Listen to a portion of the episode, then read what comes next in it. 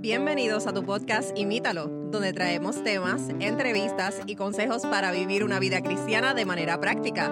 Así que mantente conectado, búscanos en Instagram como podcast Imítalo y recuerda que, imitando a Jesús, vivimos en plenitud. Saludos y bienvenidos nuevamente a otro episodio más de tu podcast Imítalo, podcast cristiano donde hablamos cómo vivir nuestra vida de manera práctica, Magdiel. Hola amigos. Estamos contentos de estar aquí y hoy traemos una temática interesante, Magdiel, hablando de lo práctico y de lo actual. Eh, estamos viviendo unos tiempos interesantes, podemos decir, ¿verdad? Estamos eh, viendo tantas cosas en estos últimos dos años, hemos visto tantas cosas suceder tan rápido, eh, tan una encima de la otra que ya casi estamos insensibles a tantas noticias Así negativas que, que vemos en el mundo entero. Y es headlines tras headlines. Sí, Todo. así mismo es. Y ya ahora se olvida, se ha olvidado un poco hasta el COVID en, en estos últimos días. En esto es así mismo. Y Estamos viendo tantas noticias y tantos titulares de noticias que, que nos, nos están hablando específicamente de la guerra, ¿verdad? Y estamos hablando de, de la guerra reciente, porque sabemos que en un futuro escucharán este episodio y dirán, ¿de cuál guerra están hablando? Bueno, de la guerra de Rusia, donde está invadiendo a Ucrania. Eh, y esta noticia ha causado tanta conmoción a nivel mundial y directa o indirectamente hay muchos países que estamos sintiendo el, el, eh, el embate de, este, de esta guerra. Eh, y es algo que, como tú dices, ha, ha causado una pausa casi a todas las otras demás noticias importantes, como lo es el COVID y, y otras más, porque casi todos los noticiarios lo que están es cubriendo eh, este aspecto de la guerra. Pero, Magdiel, debiéramos nosotros estar preocupados como cristianos, debiéramos preocuparnos por, ver esta guerra, eh, qué, qué cosas eh, debiéramos hacer o debiéramos pensar como cristianos. Y, y eso es lo que queremos tocar en este episodio. Queremos hablar un poco acerca de qué debemos hacer, cómo debemos preocuparnos por este aspecto de la Y guerra. quizás, quizás antes de adentrarnos a, a lo que tal es el episodio, quizás deberíamos eh, de, de decir cuánto simpatizamos y Claro. cuánto eh, sentimos la cantidad de vidas. Y sabemos por, por las noticias que se han perdido muchas, cientos de vidas inocentes, que no estamos hablando de militares, estamos hablando de civiles que no estaban en nada, simplemente que fueron matados por, por esta invasión de Rusia a Ucrania. Así que eh, obviamente no podemos en- evitar sentirnos conmovidos y simpatizar con todo lo que está pasando ese país y cuánto están sufriendo personas reales. Quizás para nosotros sí, Ujú. eh, eh, representa un número, pero sabemos que ese es un número de un hermano, de alguien, de una esposa, de un, hijo, de alguien y, y ya, es duro cuando pensamos en eso. Y no, no solamente vidas se están perdiendo, familias se están separando a Gente pierde la sus casas. So, ya, Eh, es eh, duro. Es sumamente difícil y Ah, Están también los impactos de ahora que, que la- también hubieron explosiones en, en, eh, en esta termonuclear que había La en planta Ucrania, nuclear, las plantas nucleares. Entonces, están habiendo los efectos también de, lo, de, de esto. Así que, yeah, it's, it's pretty bad. Y Hay muchas muchas situaciones de verdad con las que si nosotros pensamos, si esa fuera mi familia, ¿verdad? Si fuera yo, si fuera mi hijo, mi hermano, mi mamá, mi papá, eh, ¿cómo, qué tan diferente quizás yo estaría viendo esto? Quizás tenemos amigos o familiares que están allá, eh, pero sin duda alguna, MacDiel, eh, es algo triste. No importa qué país esté en guerra, no importa quién tenga la razón, no importa eh, con quién, con qué bando simpaticemos más, son vidas las que se están perdiendo. Y son personas que quizás están muriendo sin la oportunidad de conocer a Cristo también, que, que es algo duro no solamente por la vida que se pierde, sino también una vida eterna. Eh, así que queríamos tomar el, el tiempo, eh, la oportunidad y, y hablar un poco más acerca de esto. Y, Y tiene que ver también que y algo que nos, que quizás es lo que a nosotros en este lado del mundo, quizás Suramérica, Centroamérica y aquí los Estados Unidos, quizás nos tiene eh, preocupado, angustiado con todo esto y que seguimos la noticia, quizás tiene que ver con que está la posibilidad de una tercera guerra mundial está el peligro de que hay una guerra que nos involucre a nosotros y entonces esto crea cierta ansiedad, esto crea cierto temor y, e incluso, Mateo, hay muchas personas que dicen, este es el cumplimiento de la profecía. Claro. La Biblia habla de esto, entonces, eh, ¿cómo, cómo address este, este tema? Claro, claro. Y, y es precisamente por esa línea de que tú mencionas. Es que como cristianos sabemos eh, que la guerra es mencionada como uno de los eventos finales que va a suceder previo a la venida de Jesús. Y, y estamos hablando específicamente del libro de Mateo capítulo 24, y ustedes lo pueden leer en sus casas, nosotros no lo vamos a leer, eh, pero de los versículos 4 al 14 específicamente comienzan a hablar de muchas cosas que van a suceder previo a la venida de Jesús. Y allí nosotros eh, escribimos o anotamos esas cosas que mencionan versi- los versículos y menciona que van a haber falsos mesías, son cosas que ya hemos visto, guerras y amenazas de guerra. Dice que naciones se van a levantar contra naciones, es precisamente lo que estamos viendo en esta guerra. Dice que va a haber hambre, eh, van a haber pestes o enfermedades. eh, ¿Cuántas enfermedades no hemos visto a lo largo de la historia de la humanidad? Eh, eh, terremotos, eh, persecución de los creyentes, traición, odio, falsos profetas, abundancia de pecado. Dice que el, am- el amor de muchos se iba a enfriar, iban a estar insensibles, iban a tener apatía, eh, por la- no solamente las cosas espirituales, sino por los demás también. Así que eh, vemos que son muchas de estas cosas que estamos viendo o que hemos visto en estos últimos tiempos, específicamente en nuestra generación, que se están cumpliendo. Y cuando vemos una cosa como una guerra, pues realmente pues son, son cosas que, que no, no, nos preocupan, podemos decir. Claro que sí. Y eh, estos versículos que tú mencionas, Matthew, hablan, mencionan la guerra y la mencionan al menos en dos ocasiones, porque dice guerra, amenazas de guerra, pero dice también nación se levanta contra nación. Pero también menciona otras cosas y, y la realidad es que esto, esto se ve hoy en día, a donde quiera que miramos, vemos la apatía, vemos la persecución, vemos el odio, La traición. eh, traición, son todas cosas. Y dice falsos mesías, nosotros pudiéramos decir, también en otras versiones dice falsos maestros. ¿Cuántos falsos maestros se han levantado con falsas enseñanzas, obviamente? Eh, el caso es que, que es una realidad y que la hemos estado viendo en estos días. Sin embargo, en específico esta sección eh, de Jesús le está hablando a sus discípulos, le está respondiendo unas preguntas que ellos, ellos le hicieron. Y es que eh, ellos le dicen a Jesús, Jesús, mira qué grande, qué magnífico es esta edificación de Jerusalén. Jesús les termina diciendo, como, he kills the party, como que, que es un Sí, agua fiesta. Un agua fiesta, sí. Y entonces le dice, pues no va a quedar piedra sobre piedra. Ellos diciendo, mira todo esto, nada va a quedar. Entonces ellos se quedan angustiados y le preguntan, dinos entonces, eh, ¿cuándo va a pasar eso que tú dices? ¿Y qué señales va a haber? Entonces, del fin del tiempo, ahora como que mezclan dos cosas. Y, y Jesús les contesta las preguntas precisamente, le dice, eh, mira, no les corresponde, lo sabemos por otro evangelio, no les corresponde a ustedes saber eso. Sin embargo, esto es lo que les puedo decir. Les da eso que tú mencionabas, esas señales. Y esas señales hablaban de la destrucción eh, de Jerusalén que iba a suceder en los próximos 40 años. Eh, más adelante en el versículo 34 decíamos, eh, dice que no iba a pasar esa generación sin que esto ocurriera. Pero si una lectura más cuidadosa de esta lista, nos damos cuenta que eso pasó, sí, 40 años después, con la caída de Jerusalén, pero volvió a pasar tiempo después en el Imperio Romano y en cada imperio que ha surgido, cada país. Y hoy en día, con lo que está pasando incluso en Ucrania, estamos viendo estos mismos patrones, estas mismas listas que aunque se estaban cumpliendo, que se iban a cumplir en Jerusalén en ese tiempo, se han seguido cumpliendo. En otras palabras, estamos viendo la condición eh, de la humanidad y Jesús simplemente estaba hablando como un profeta que él era, porque Jesús también era profeta y el estilo de los profetas de la Biblia es que hablan de eventos que eh, eh, tienen un cumplimiento inmediato, pero también tienen cumplimientos porque eh, se convierten en símbolos de la condición humana y, símbolos del pecado, símbolos de la esclavitud del pecado. Entonces Jesús simplemente estaba usando esto eh, en esta ocasión y, y, es como que se sintiera, Mateo, como que en cada generación eh, pensamos que nuestras crisis son las más grandes, que no ha habido otra crisis tan significativa como esta, que, que esto es lo más grande y que ahora sí, esto estamos seguros que este sí es el fin. Sin embargo, ¿qué es lo que nos dice Jesús en el siguiente versículo? Dice, pero Jesús les dijo, no se alarmen. No se alarmen porque todavía, y, y la palabra todavía tiene mucho significado, todavía.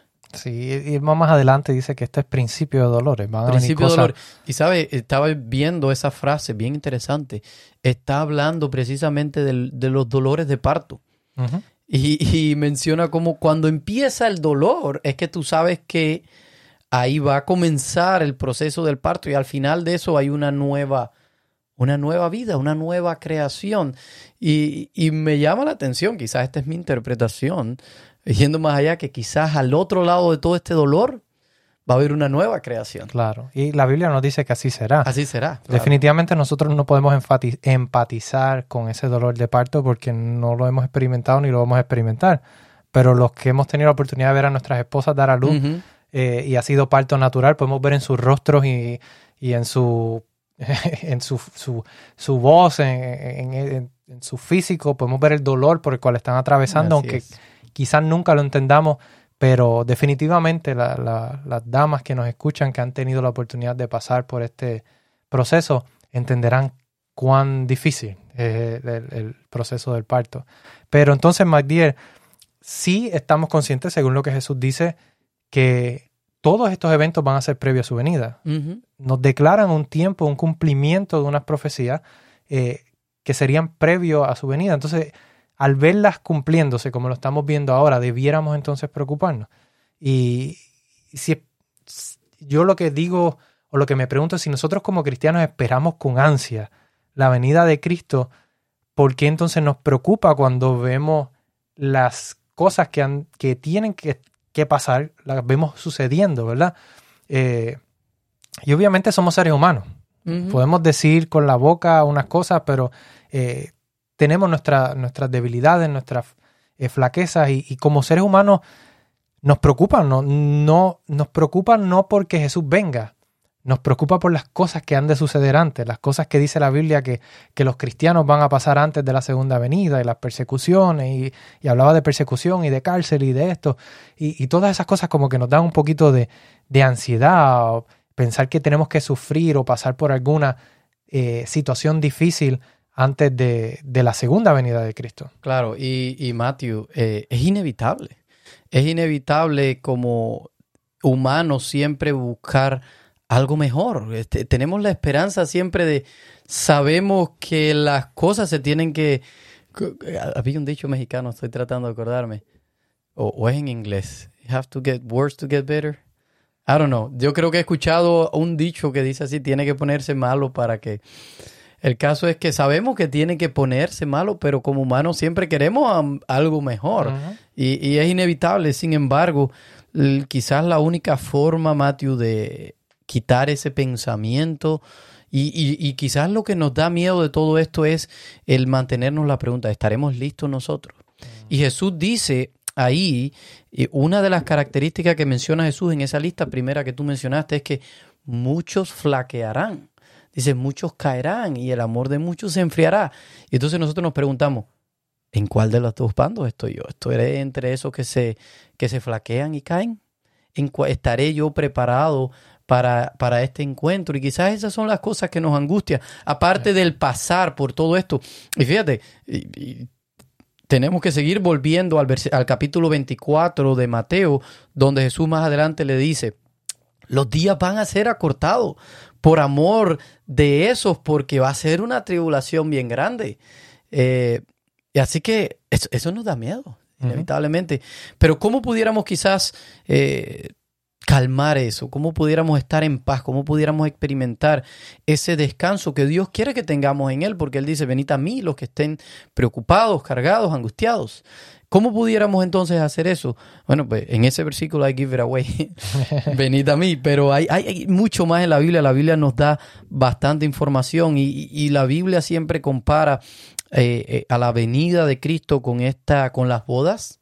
Eh, y el novio y, y nosotros como los que esperamos eh, al novio y por ende dice que nos tenemos que preparar para ese para ese encuentro como el novio se prepara Claro, y ahora que tú mencionas eso, me recuerda que cuando yo estaba de novio con mi esposa, eh, yo me preparaba para el encuentro también. Me, me bañaba, me perfumaba, me ponía bonito, me peinaba, ropa linda, para estar lo más presentable, pues quería agradarle. Yo veo que en ese contexto, ¿verdad? O, o aplicándolo de esa forma, nosotros también debiéramos de prepararnos y bañarnos y perfumarnos y en el contexto espiritual, claro está, pero prepararnos para ese encuentro Así con, es, con- claro con que Dios. sí.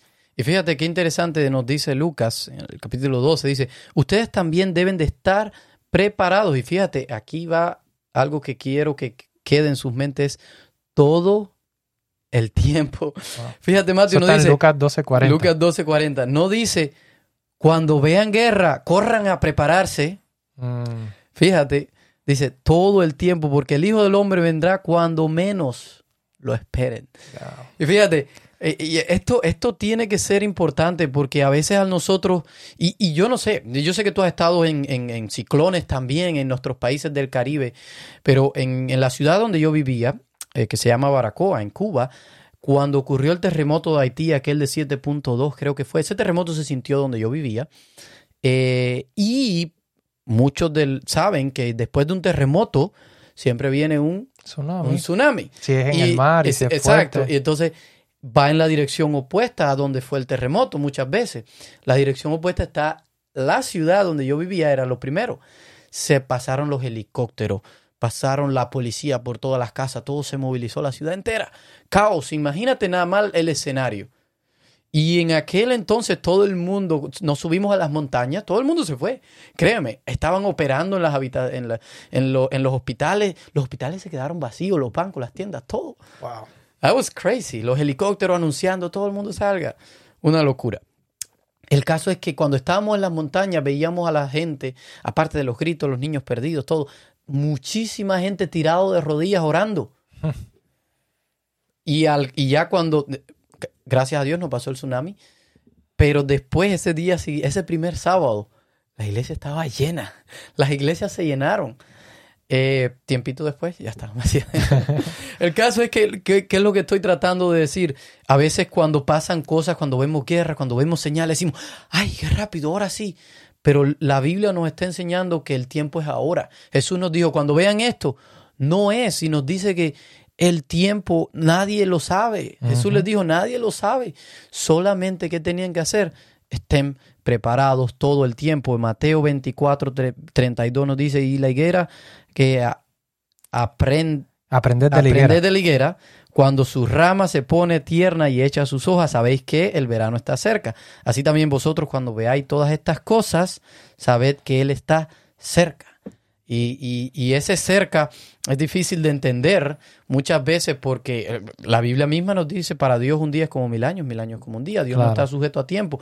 Mi abuelo anunciaba esta venida de Cristo y entonces él pudiéramos ahora, bueno, pues ya ha pasado tantos años, ni siquiera ha venido.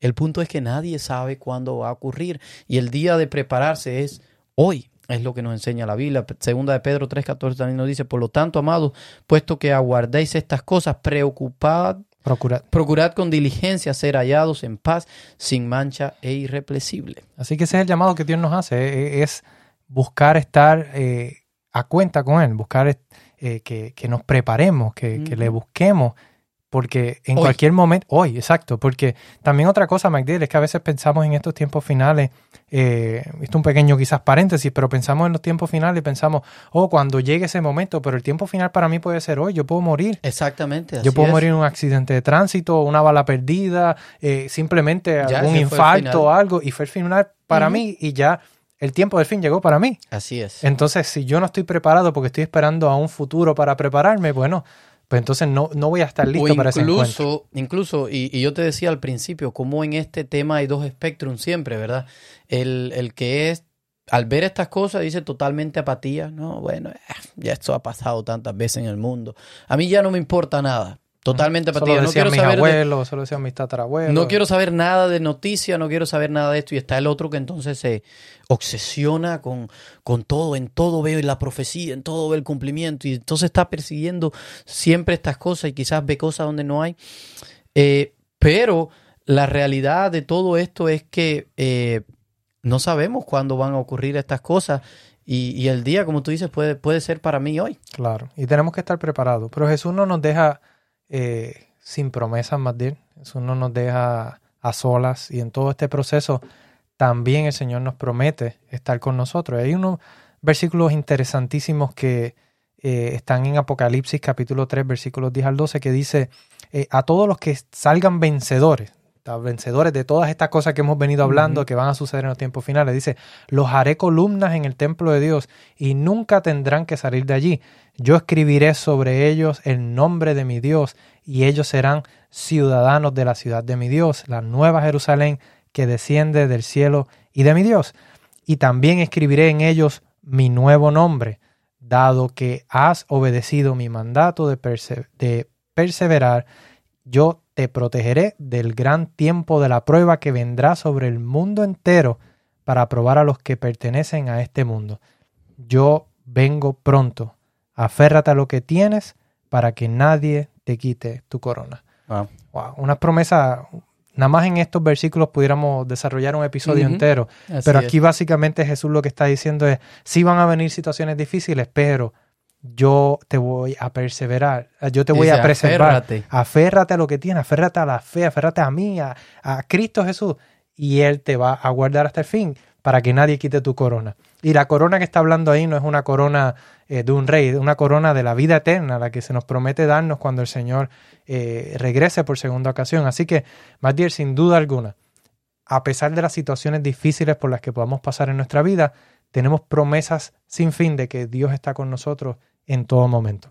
Así es. Entonces, eh, la pregunta que quizás nos resta, ¿cómo, cómo entonces vemos nosotros esto? ¿Cómo, cómo como discípulos de Jesús deberíamos hacer? ¿Qué deberíamos hacer al ver todas estas situaciones? Y de nuevo, tenemos que volver a nuestro texto del principio, al capítulo 24 de Mateo, y Jesús les, les deja saber a sus discípulos que estaban tan angustiados por todo esto, que pensando en esto vemos que a un israelita imaginarse la destrucción del templo de Dios, donde Dios habitaba, el centro de toda su cultura, lo que para ellos era lo máximo, no había nada peor que esto. Esto era, o sea, no había nada peor que ellos pudieran imaginarse que esto. Y en medio de esta angustia, ¿qué les responde Jesús? ¿Cuál es eh, lo que les dice Jesús? Es lo mismo que nos dice a nosotros hoy también. Jesús les responde, pero el que se mantenga firme hasta el fin, será salvo, en el versículo 13. Así que para mí hay dos cosas importantes que Jesús les dice, esta es una de ellos, manténganse firmes. Y esta es la clave. Jesús le está diciendo, en medio de todo esto, donde van a venir falsos cristos, donde van a venir maestros de entre ustedes que les van a enseñar cosas malas o cosas erróneas, donde va a haber guerra, donde va a haber todas estas situaciones, persecución, lo único que les puedo decir es manténganse firmes, manténganse firmes. Y se trata de ser un discípulo y saber que van a haber eh, quizás movimientos sociales o gobiernos, van a haber quizás personas, el mismo miedo que nosotros podamos tener, van a tratar de, eh, de distraernos, van a tratar de llevarnos hacia esa apatía, hacia ese enfriamiento del que habla Jesús, pero Jesús nos dice, manténganse firmes, síganme a mí, como decía el versículo de Apocalipsis, sigan mis enseñanzas. Y me llama la atención que Jesús dice, eh, eh, manténganse. En otras versiones dice, aguanten. Es como, como Jesús sabe que, que nosotros como seres humanos no podemos hacer más. Fíjate, Jesús no les dice, eh, que prediquen y que cuando todos sus vecinos sean se hayan convertido, cuando hayan convencido a todas las personas alrededor de ustedes y sean los cristianos más exitosos. Entonces Jesús les dice, manténganse. Solo es, es como que nosotros no somos capaces de hacer mucho más por nosotros mismos. Así que él, nos dice, como, eh, como diría la expresión en inglés, hanging in there. You know, porque eso es lo más que podemos hacer. Aferrado, agarrado al Señor. Mantenerse agarrado. Y lo otro que Jesús le dice en el versículo 14, dice, este evangelio será predicado a todo el mundo como testimonio a las naciones y entonces vendrá el fin. Y aquí, Matthew, este es un texto sumamente interesante. Hay mucho que pudiéramos extraer de aquí. Pero el hecho de que esta para mí aquí Jesús está contestando la segunda pregunta de ellos de cuándo va, cuándo, cuándo va a ser ese, qué señales vamos a tener de eso.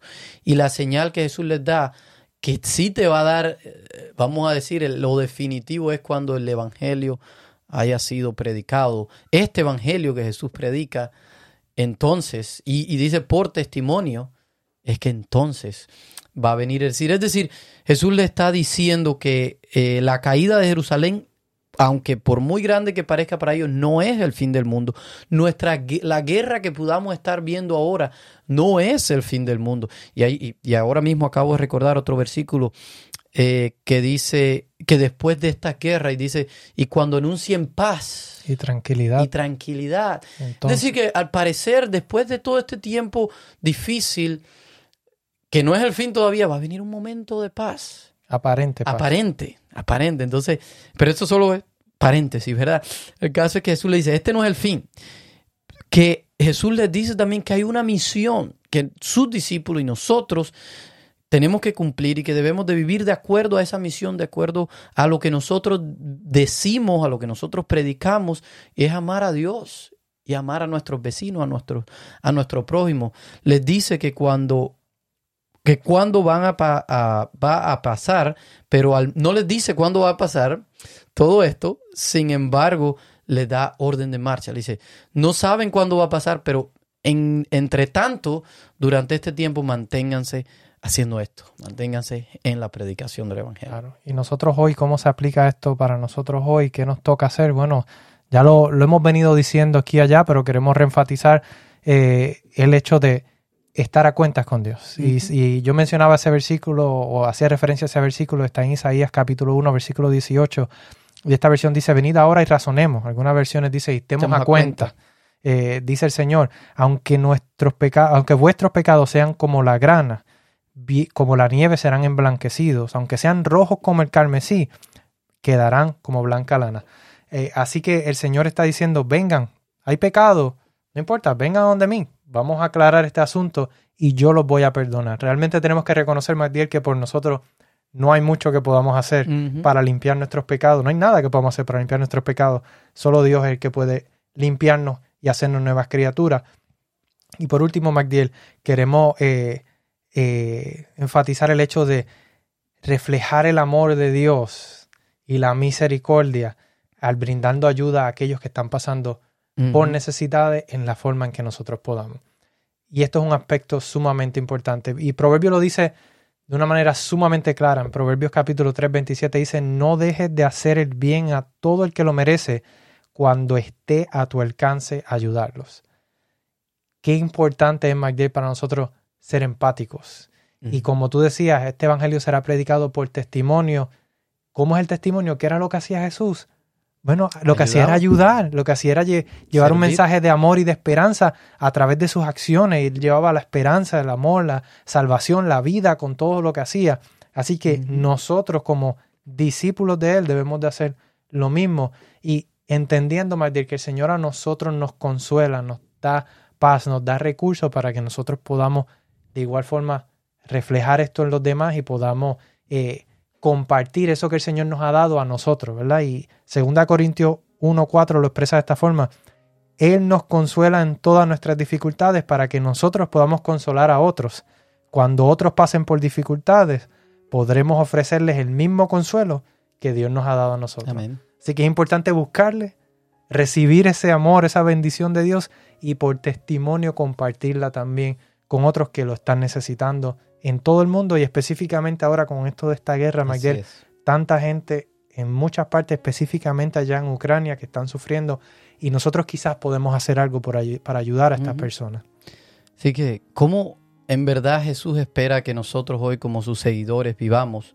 Quizás en un mundo que está todo el tiempo en crisis, en un mundo como este que pareciera que está cayéndose a pedazos y para Quizás los que nos escuchan, que son propensos al miedo, eh, quizás a las especulaciones, Jesús quiere que confiemos que, en que la historia está en sus manos. Y su muerte y su resurrección nos prueban que el mal no tiene la última palabra, que la vida aquí siempre ha sido llena de maldad, de odio, de violencia y así va a continuar. Pero un día Jesús va a regresar para confrontar toda la maldad, todas las injusticias hechas por el hombre y poner fin de una vez y por todas a todo este sufrimiento. ¿Qué es lo que nos resta a nosotros hacer? Estar preparados. Es todo lo que tenemos que hacer y confiar que su amor y en medio de todas las situaciones difíciles va a estar con nosotros. Así que vamos a terminar con una oración para que podamos estar firmes en medio de todo esto, como nos dijo Jesús, y orar también por los que están pasando por situaciones quizás peores que la que nosotros estamos viviendo. Claro que sí, oremos. Padre Señor, te damos gracias porque a pesar de las situaciones difíciles que podamos estar enfrentando, estamos con vida, Señor, y tenemos todavía esperanza de poder acercarnos a ti, encontrarnos contigo y poder experimentar la salvación en nuestras vidas, Señor. Padre, de manera especial queremos poner en tus manos de amor a todas estas personas que están sufriendo, Señor, porque han perdido algún ser querido, porque sus casas están siendo destruidas, su país, su nación está siendo destruida. Señor, y queremos que tu paz, tu amor, tu misericordia los alcance y que en medio de esta guerra, en medio de esta situación difícil, ellos puedan sentir tu compañía con ellos, Señor. A veces no entendemos por qué suceden tantas cosas difíciles, pero sabemos que muchas de estas cosas tienen que suceder previo a tu venida, Señor, para que se cumpla la profecía. Pero en medio de esto, Señor, tú has prometido estar con nosotros, Señor. Y te pido que estés con estas personas que lo necesitan grandemente, Señor. Que necesitan tu amor, tu paz, tu, tu, tu esperanza, Señor. Y, y ayúdales, Señor, a enfrentar estas situaciones difíciles. A nosotros, los que quizás no tan directamente estamos enfrentando las consecuencias de esta guerra. Ayúdanos, Señor, a que eh, podamos mantenernos firmes en esta guerra espiritual que estamos viviendo, podamos aferrarnos a ti, mantenernos firmes, buscarte de todo corazón y compartir con otros esas maravillas que tú has hecho por nosotros, Señor.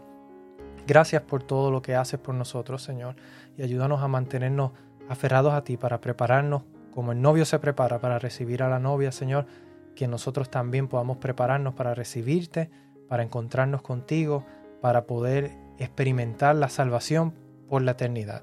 En el nombre de Jesús. Amén. Amén. Mis amigos, esperamos que este episodio haya servido eh, de bendición para ustedes, ¿verdad? Que hayan podido aprender algo y que, que puedan entender o reconocer, podamos reconocer, Matías, sobre todo, que nuestra necesidad de aferrarnos al Señor. Así, que si les gustó, compártalo y será entonces hasta un próximo episodio. Les esperamos. Gracias por escucharnos. Envíanos tus preguntas y o sugerencias a través de Instagram a Podcast Imítalo o por correo electrónico a imítalo.wpssda.org.